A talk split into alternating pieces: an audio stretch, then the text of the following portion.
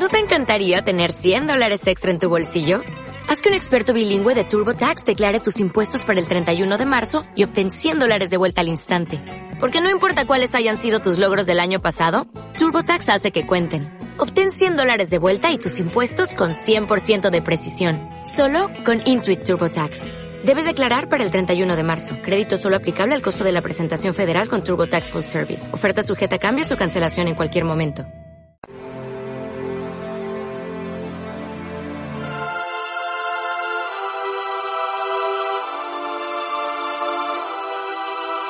En aquel tiempo, al salir Jesús de la sinagoga, entró en la casa de Simón. La suegra de Simón estaba con fiebre muy alta y le rogaron por ella. Él, inclinándose sobre ella, increpó a la fiebre y se le pasó. Ella, levantándose enseguida, se puso a servirles. Al ponerse el sol, todos cuanto tenían enfermos con diversas dolencias se los llevaban, y él, imponiendo las manos sobre cada uno, los iba curando. De muchos de ellos salían también demonios que gritaban y decían, Tú eres el Hijo de Dios. Los increpaba y no les dejaba hablar, porque sabían que él era el Mesías. Al hacerse de día salió y se fue a un lugar desierto. La gente lo andaba buscando, y llegando donde estaba, intentaban retenerlo para que no se separara de ellos. Pero él les dijo, es necesario que proclame el reino de Dios también a las otras ciudades, pues para esto he sido enviado. Y predicaba en las sinagogas de Judea. Palabra del Señor. Gloria a ti, Señor Jesús. Primera cosa importante de este Evangelio es un milagro que se hace sobre la suegra de San Pedro, lo cual nos indica que San Pedro estaba casado seguramente tenía más o menos la edad de Jesús cuando, cuando se conocieron, quizá un poco más joven, pero no tan joven como San Juan el Evangelista. Estaba casado, no sabemos si tenía hijos o no, no lo sabemos. Eh, la tradición dice que tenía una hija, pero esto forma parte de una tradición que no hay ningún rigor sobre ella. Lo significativo es la reacción de la suegra. Dice el Evangelio que cuando esta mujer se sintió curada, se le pasó la fiebre. La fiebre puede ser una cosa eh, sencilla en una época como la nuestra, donde existen medicinas que la alivian, pero puede ser el síntoma de una gravísima enfermedad, mortal incluso. Cuando esta mujer se sintió curada, dice el Evangelio que se levantó y se puso a servirles. Primer dato importante. ¿Qué haces tú cuando Dios te hace un regalo. Después de una gracia debe de venir una acción de gracias. ¿Qué haces tú cuando has recibido algo? A veces ni siquiera la cortesía. Otras veces la mera cortesía. Gracias. E.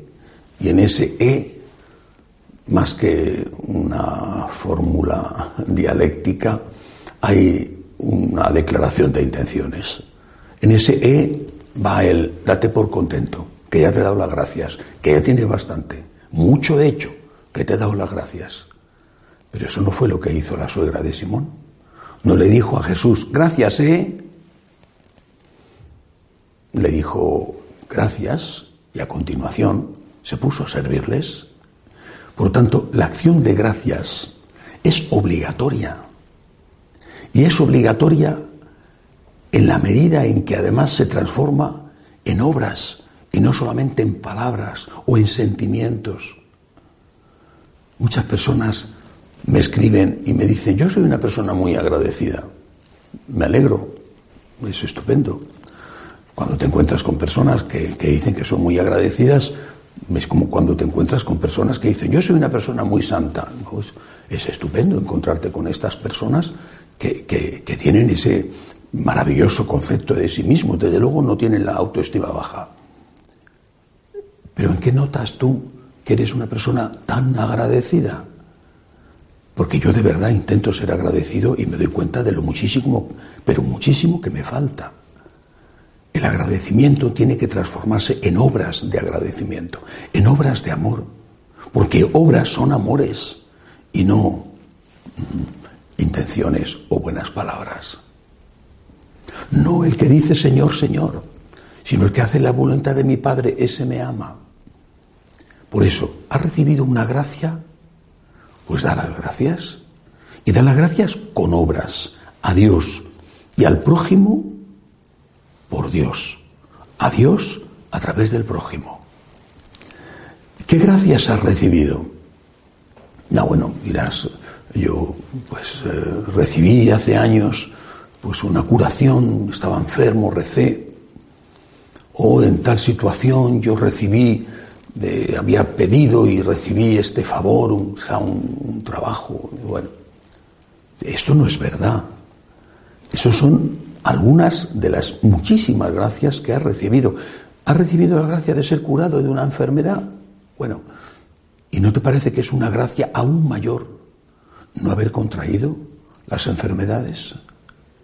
Si estuvieras paralítico y te hubiera hecho el Señor el milagro de tener de nuevo la agilidad de un, de un gamo y echar a correr eh, como un muchacho de 15 años, sería una gracia. ¿Y no es una gracia aún mayor no haber estado paralítico nunca? Si fueras ciego y el Señor te diera la vista, sería una gracia. ¿No es una gracia aún mayor poder ver, aunque sea con gafas? Y así todo lo demás. Toda la vida es un don. Todo. No es un derecho. Esto es lo que nos han metido en la cabeza y por eso han arruinado el agradecimiento y han acabado con la principal motivación para amar a Dios. Toda la vida es un don. Incluso lo que tengo a base de esfuerzo, de trabajo, de sacrificio, también eso es un don. Porque ¿quién me ha dado la cultura que recibí, o quién me ha dado los padres que tuve, o quién me ha dado la salud, o quién me ha dado la fuerza de voluntad para hacer esas cosas que me han permitido llegar a este o al otro puesto? Toda la vida es un don. Y por eso toda la vida tiene que ser una acción de gracias. El otro punto importante de este Evangelio está al final. Aquella gente, pues, parece que son los de Cafarnaún, porque San Pedro vivía en Cafarnaún, después de haber visto y, beneficiado de los milagros de Jesús, dice, eh, la gente lo andaba buscando, llegando donde estaba, intentaban retenerlo para que no se separara de ellos. ¿Y por qué? ¿Por qué? Por su mensaje porque estaba predicando la conversión. Porque estaba predicando que tenían que perdonar al enemigo, poner la otra mejilla, hacer el bien a quien le había hecho mal. Que tenían que repartir con el que no tenía. ¿Era por ese mensaje por el que querían que estuviera a su lado? Pues no. Alguno quizá habría, no sé, la mayoría no. Era porque les había curado de esto o de aquello, porque el Señor no cesaba de hacer milagros interés. Y cuando no hay interés, no te conozco, le decimos a Dios, e incluso me enfado.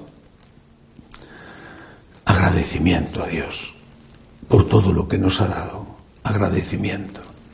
Y que ese agradecimiento, transformado en obras de gratitud, que ese agradecimiento sea la verdadera motivación por la cual queremos estar con el Señor. Dios mío, quiero estar contigo para amarte, para darte gracias.